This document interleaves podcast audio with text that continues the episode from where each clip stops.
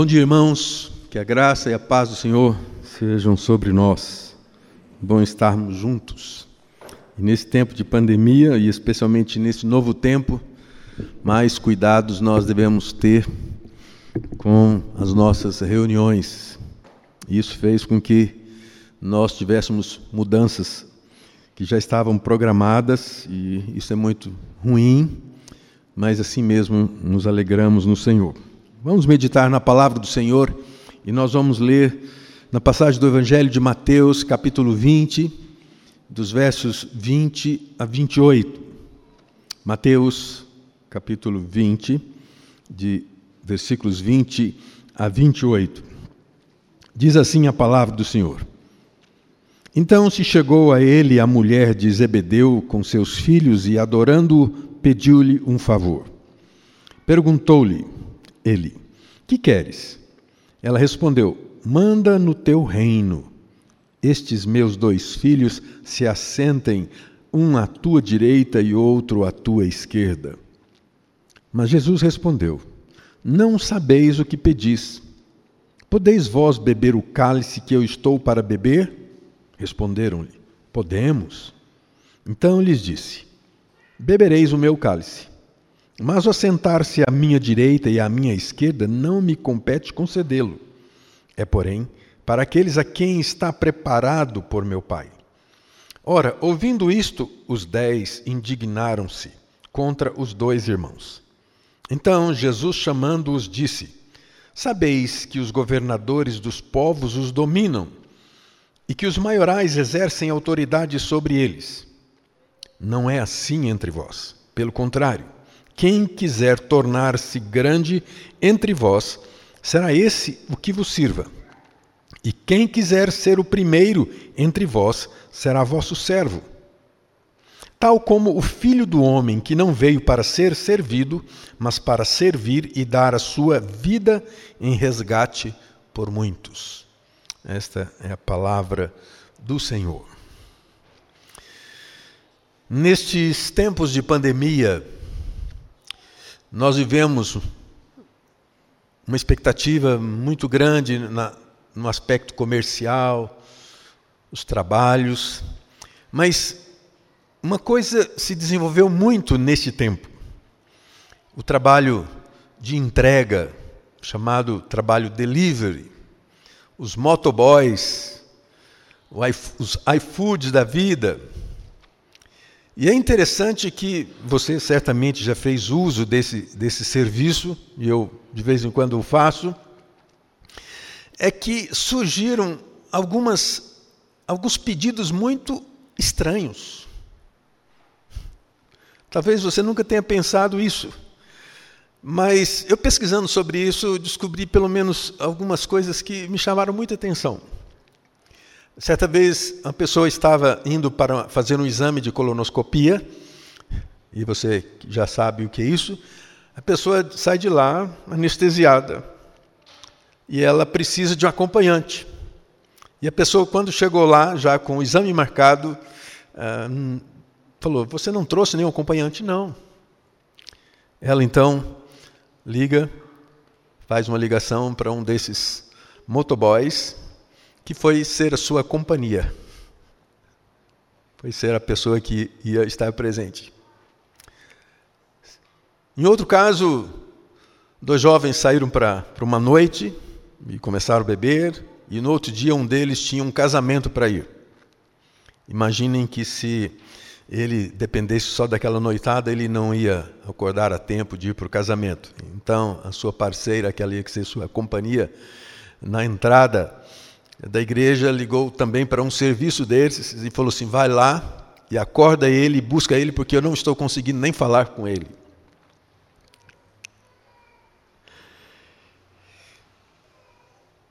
Um jovem foi trabalhar, saiu de casa, casado, fechou a casa e de repente o telefone toca, a esposa disse: O senhor me trancou em casa? Eu preciso sair. E ela não tinha outra chave. Ele liga para um desses motoboys que vai ao seu escritório, pega a chave, vai lá e resgata a sua esposa. Eu pensando nessas coisas e fazendo uma ponte com esse texto da palavra de Deus, tem alguma coisa em comum aqui. O contexto do livro de Mateus, que é mostrar Jesus como o Senhor, como Rei, mas traz na, na, trajetória, não só de Mateus, mas dos evangelhos, na trajetória de que tanto João Batista e quanto Jesus Cristo iniciaram, respectivamente, o ministério, ele de precursor e ele no seu ministério messiânico, anunciar sobre o reino de Deus, o reino dos céus. É assim que Jesus começa o seu sermão da montanha. O reino dos céus é semelhante. A nação judaica, ao ouvir essa mensagem, encheu-se de esperança, na perspectiva de que realmente a chegada do Messias iria trazer plena libertação do contexto que eles viviam sob o jugo romano. Mas eles entenderam errado isso.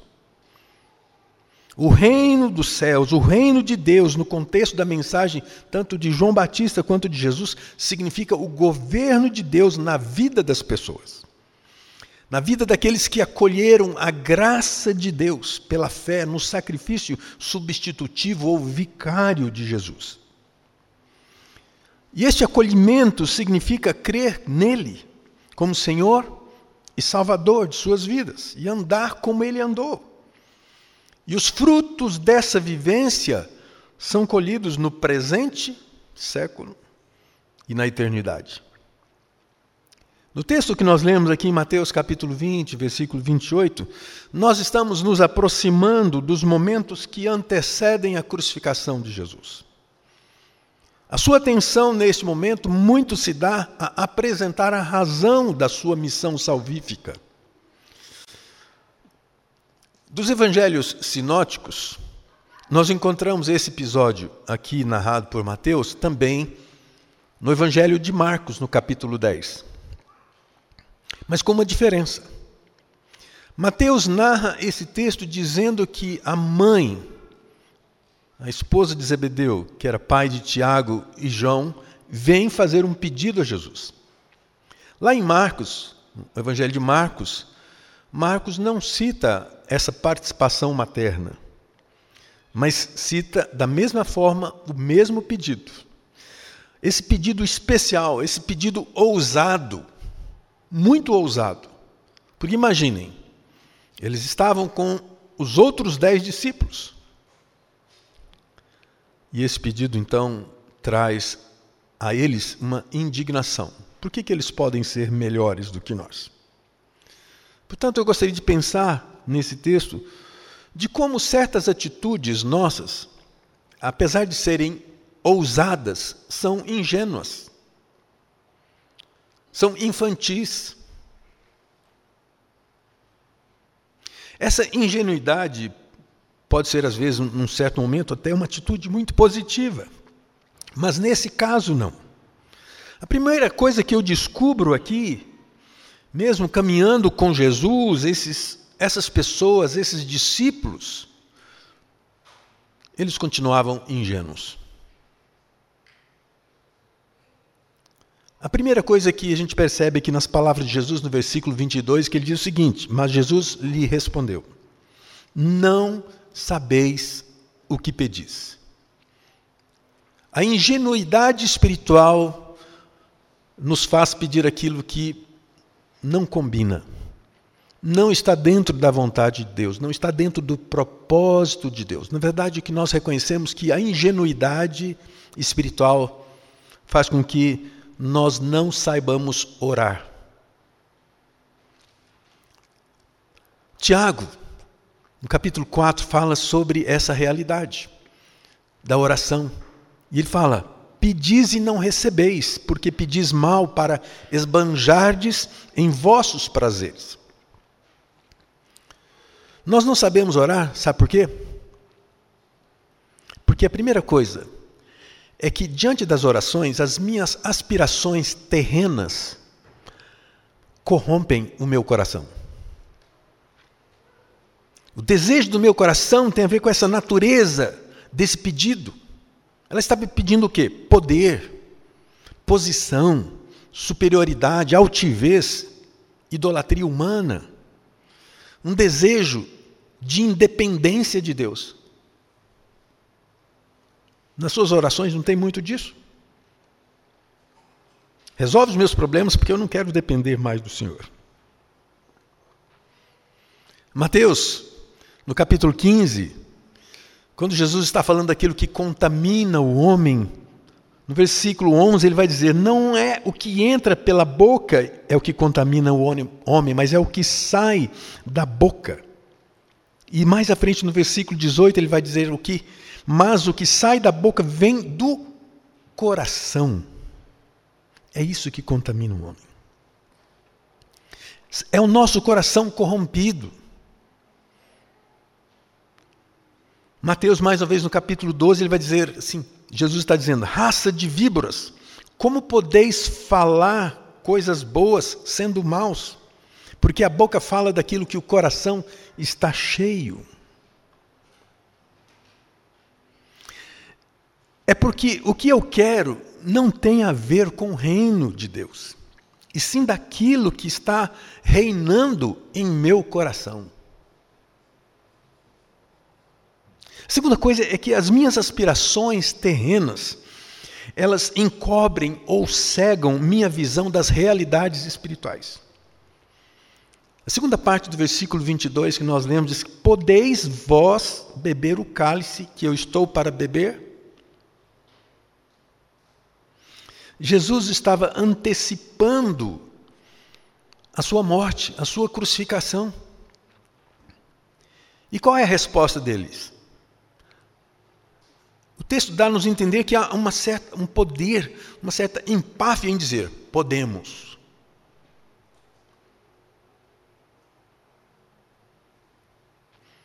Eu creio que lá no coração deles, esse pedido tem a ver com uma percepção longe, muito longe do que Jesus queria apresentar para os seus discípulos. Eu creio que lá no coração deles, eu penso que eles estavam pensando: o que, que isso vai nos render? Que vantagem nós temos em tudo isso, em te seguir? Que vantagem tem de eu permanecer nessa fidelidade? E às vezes nós perguntamos assim: que vantagem eu tenho de permanecer nessa comunidade, nessa igreja? Eles estão prestes a ver a dor e o sofrimento do seu mestre. E eles estão querendo posição, eles estão querendo reconhecimento, A luta sobre o pecado está prestes a ser desencadeada na cruz e eles estão preocupados que posição ocuparão no colégio apostólico. Por quê? Porque as minhas aspirações terrenas estão encobrindo ou estão cegando a visão da realidade espiritual que está diante deles. As coisas estão acontecendo no meio de uma batalha espiritual e você está aí, nem aí.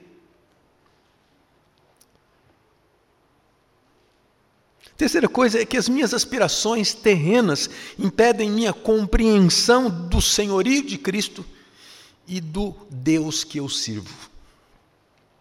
No versículo seguinte, então Jesus responde: Bebereis o meu cálice, mas o assentar-se à minha direita e à minha esquerda não me compete concedê-lo. É, porém, para aqueles a quem está preparado por meu Pai. Eu creio que Jesus aceita como válida aquela declaração por causa da sua presciência. Ele sabia que, sabia que eles permaneceriam fiéis.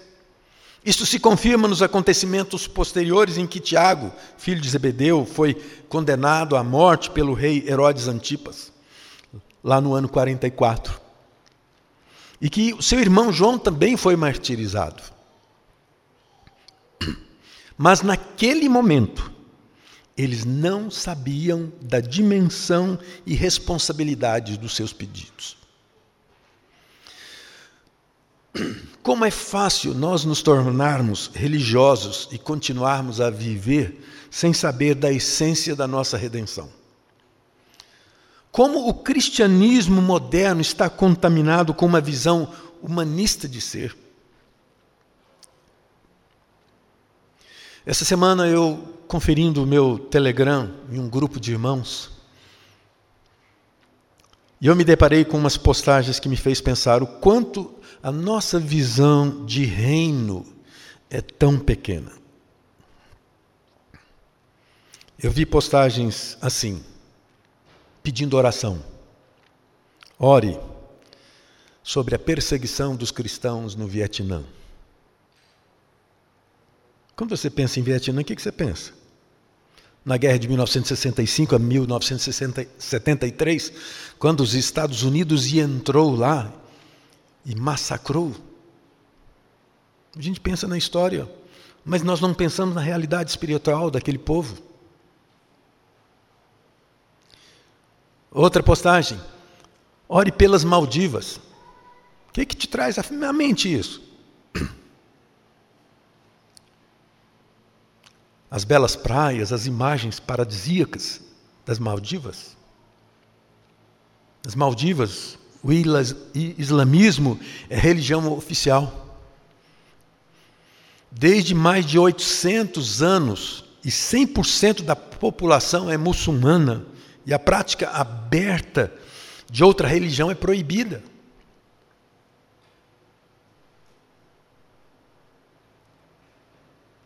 Outra postagem, interceda pelos cristãos do Laos. Laos faz parte da lista mundial de perseguição para 2021. No ranking do Portas Abertas, que trata e monitora sobre os cristãos perseguidos no mundo. Você certamente já ouviu falar que nós queremos ver os cristãos da China permanecerem firmes diante da perseguição. Eu me senti um miserável. Sabe por quê? Porque nós estamos orando intensamente, penso que sim, para se livrar da Covid, não é? Para ter uma, quem sabe, uma profissão mais rendável. Essa semana eu falava com uma irmã que é muito preocupado com a Covid, porque ela está na área da saúde. E eu falei assim, minha irmã, nós estamos com medo de quê? Você está com medo de morrer da Covid? Eu acho que, como cristão, nós não devemos temer a morte. Porque a palavra de Deus nos dá a esperança de que é melhor estar com Cristo. Mas quem sabe você tenha medo de sofrer. Talvez porque essa seja até uma, uma razão justificável, porque nós nascemos com esse DNA, DNA da sobrevivência. Há uma naturalidade nesse ser que foge da dor. Mas meu coração está vazio de Deus. Será que eu estou procurando viver para a glória de Deus? E essas minhas preocupações se limitam a essas circunstâncias?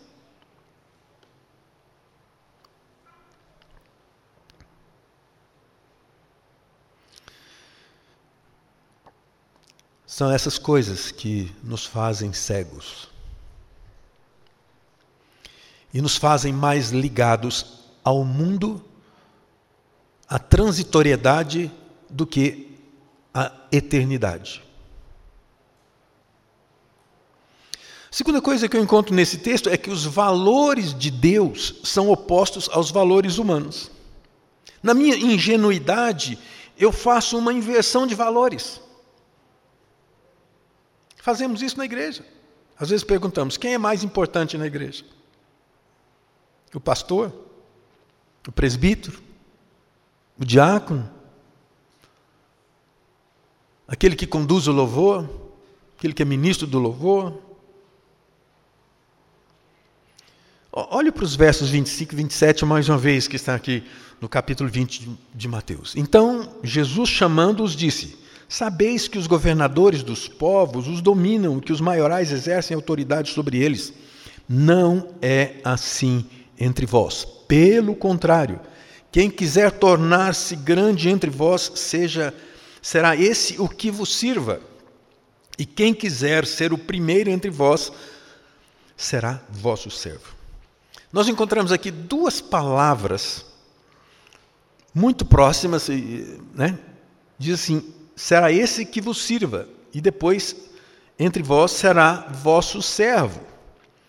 Essas duas palavras no grego são diferentes. A primeira expressão, será esse que vos sirva, é a palavra diáconos, que significa aquele serviço voluntário, sem interesse algum. O único interesse está voltado para os outros, para ser bênção para os outros. No versículo 27, a palavra servo aqui é outra palavra grega que significa doulos, que significa serviço obrigatório. Pertencemos a uma comunidade e não a nós mesmos. Isso deveria funcionar na política brasileira. Aqueles que almejam cargos entram na lista dos dulos, do serviço voluntário, não, do serviço obrigatório, comprometido. E como é triste, porque as disputas por poder não visam nem o dulos e muito menos a diaconia. Quem nunca viu alguém puxar o tapete do outro para tomar o seu lugar? Quantas pessoas se tornam inimigas quando disputam um cargo importante? E, infelizmente, às vezes isso acontece até na igreja. Infelizmente, essa tendência carnal invade até mesmo as nossas igrejas e os ambientes religiosos. Na minha história, eu vi um racha de uma comunidade uma comunidade que era muito reconhecida por conta de quem seria o chefe, quem seria o pastor titular, quem seria o bispo, quem seria o apóstolo. Os valores de Deus são opostos aos valores humanos. A regra do cristianismo é diferente das do mundo. Quem quer ser o primeiro deverá ser servo. Quando você chega aqui e vê tudo no lugar, que tudo está certo, você muitas vezes não tem a noção de que os diáconos que estão ali fora, e principalmente quando tem chuva, a gente usa essa expressão, eles põem a mão na massa. Advogado, médico, professor, empresário, pega o rodo ali, pega o pano de saco sujo, vai secar o corredor. Isso é ser diácono. Este é o verdadeiro sentido da diaconia. E não é porque tem um nome, não porque tem apenas um cargo instituído. É desses valores que Jesus está falando. Reflita algumas coisas aqui. Você concorda que todo líder deva aprender a ser humilde antes de liderar?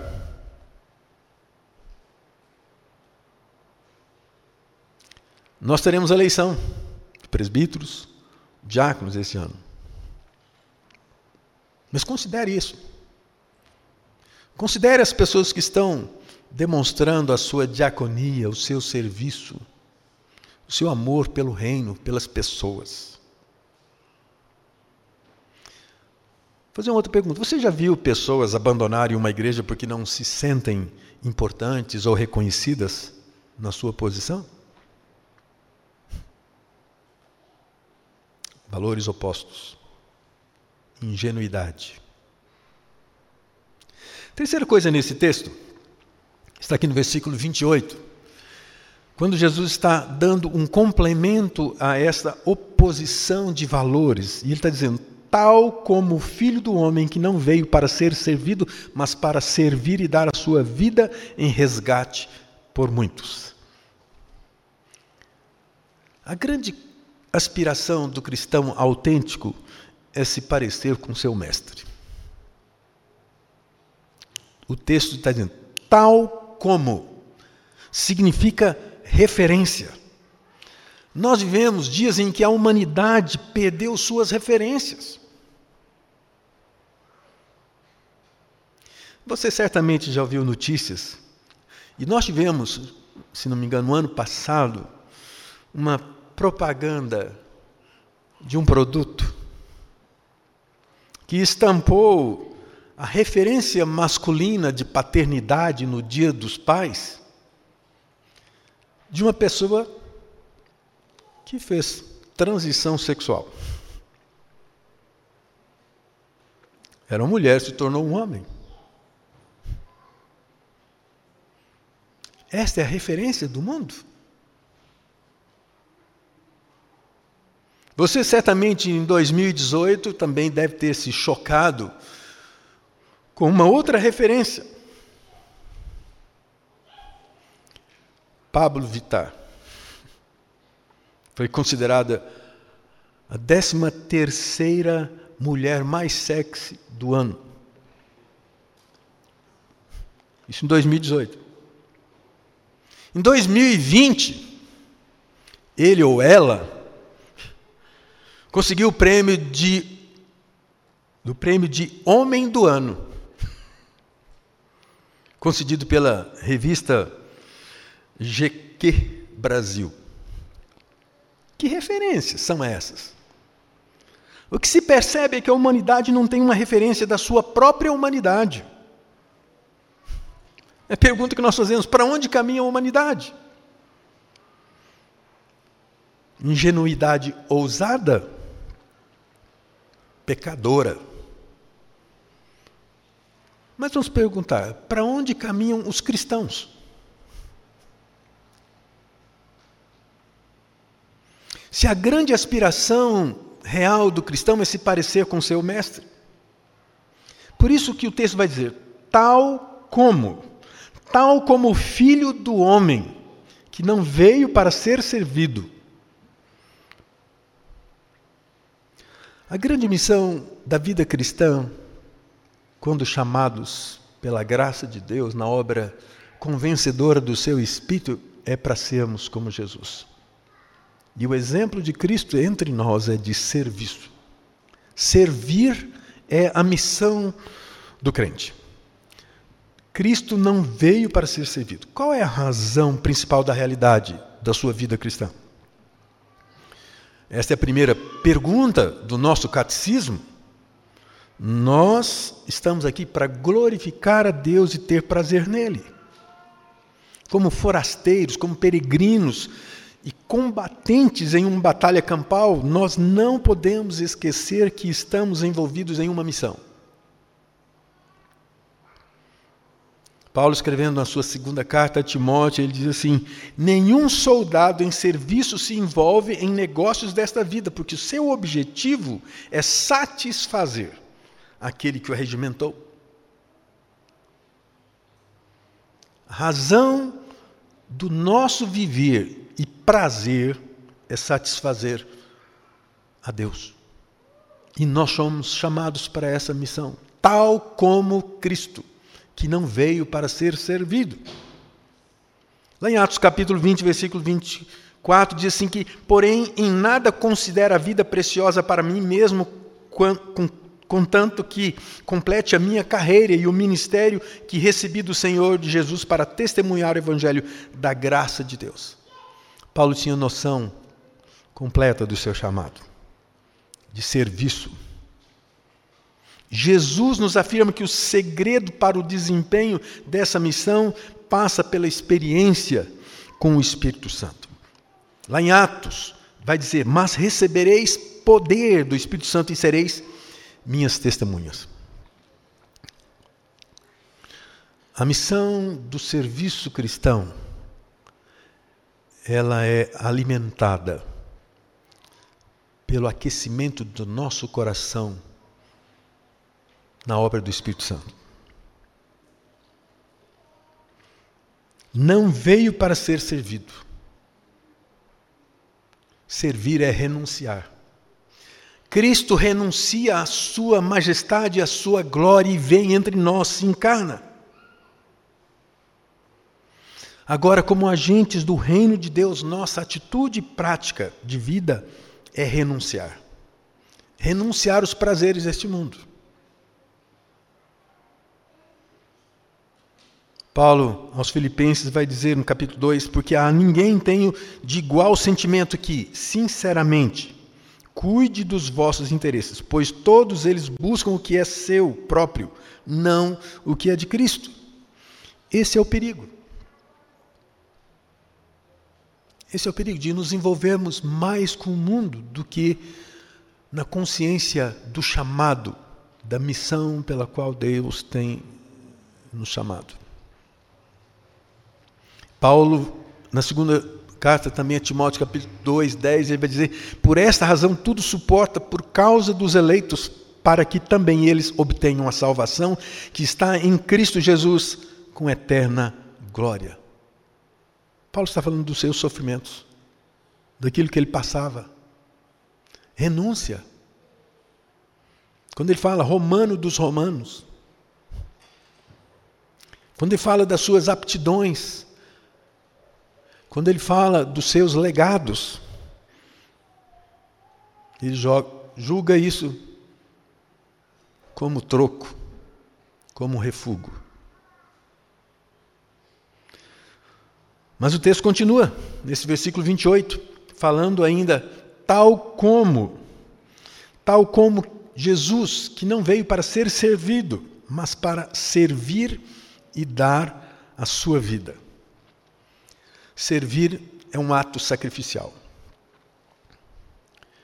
Quando você pensa que está servindo, mas não se sente sacrificado, ou seja, não tem dificuldade, não tem nenhum tipo de esforço,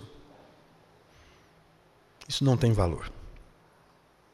Que motivação deve existir no discípulo de Cristo para ver o reino de Deus implantado aqui na terra? Sem nenhum esforço? Nossa atitude sacrificial nada mais é do que a demonstração de que amamos verdadeiramente a Deus e aos nossos irmãos. E João, nas suas cartas, escreve tanto sobre isso sobre amor ao próximo. O amor a Deus é evidenciado no amor ao próximo. Quando ele vai dizer, como que você diz que ama a Deus e odeia seu irmão? Você é um mentiroso.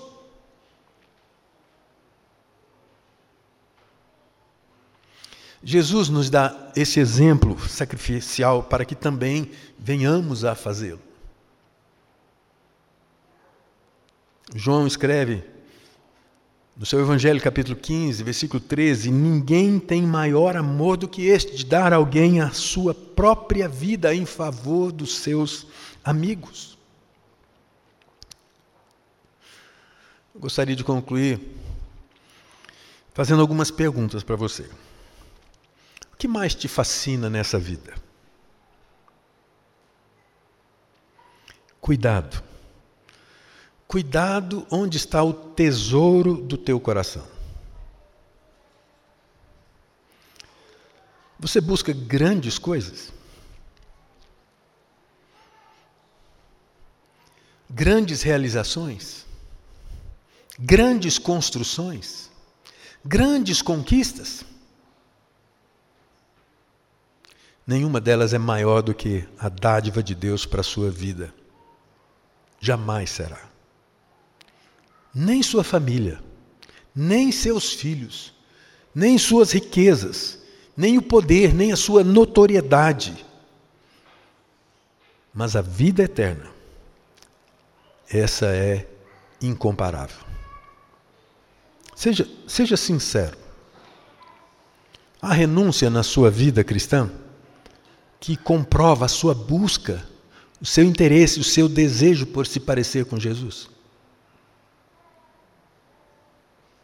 Existe algum anseio profundo da eternidade?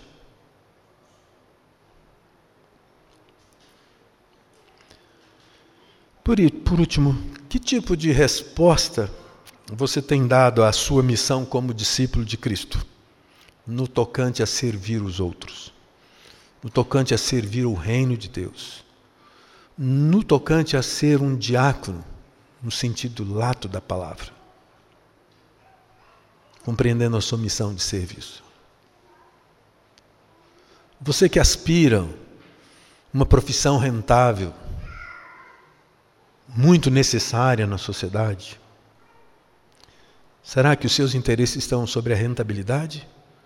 Ou sua posição de servo para ser um instrumento de Deus para abençoar as pessoas?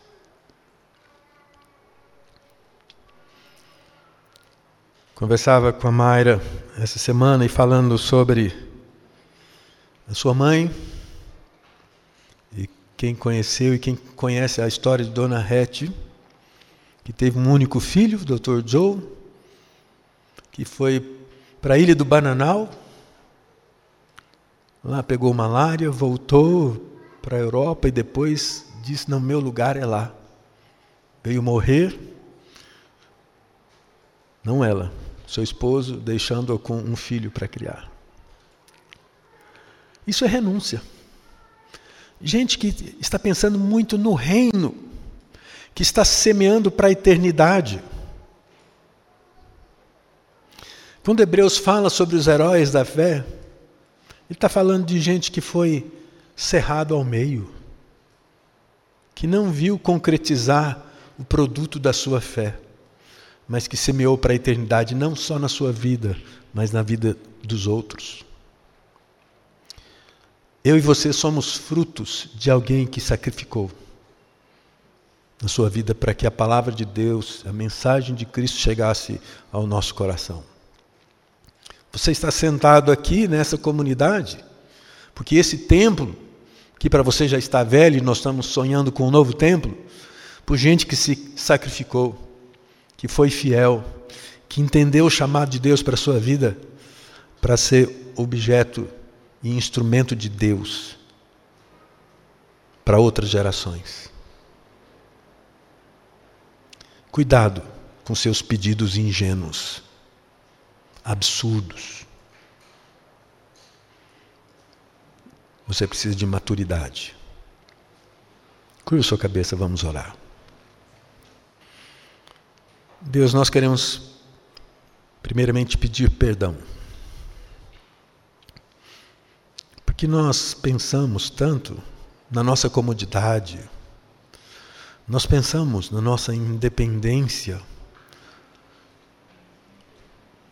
E nós, nessa prática, continuamos a lutar por coisas fúteis. As nossas orações são mesquinhas, centradas em nós mesmos. Os nossos olhos estão fechados. A nossa boca só se abre para falar, para murmurar ou para almejar coisas terrenas. Nessa manhã nós queremos mais uma vez rogar que o teu Espírito nos mova e demova dessa prática, dessa atitude, que nós realmente sejamos maduros, ó Deus, que nós alcancemos uma visão clara da, do chamado do Senhor para as nossas vidas, da missão que temos. E olhando firmemente para o Autor e Consumador da nossa fé, tal como Ele que se ofereceu, trazendo renúncia de si mesmo para ser objeto da nossa redenção. Nessa manhã, rega-nos, rega o nosso coração com a viva esperança de que melhor estar com o Senhor e que estando aqui o faremos com a certeza de que o fazemos para o Senhor, para a glória do Senhor. Assim nós oramos em nome de Jesus. Amém.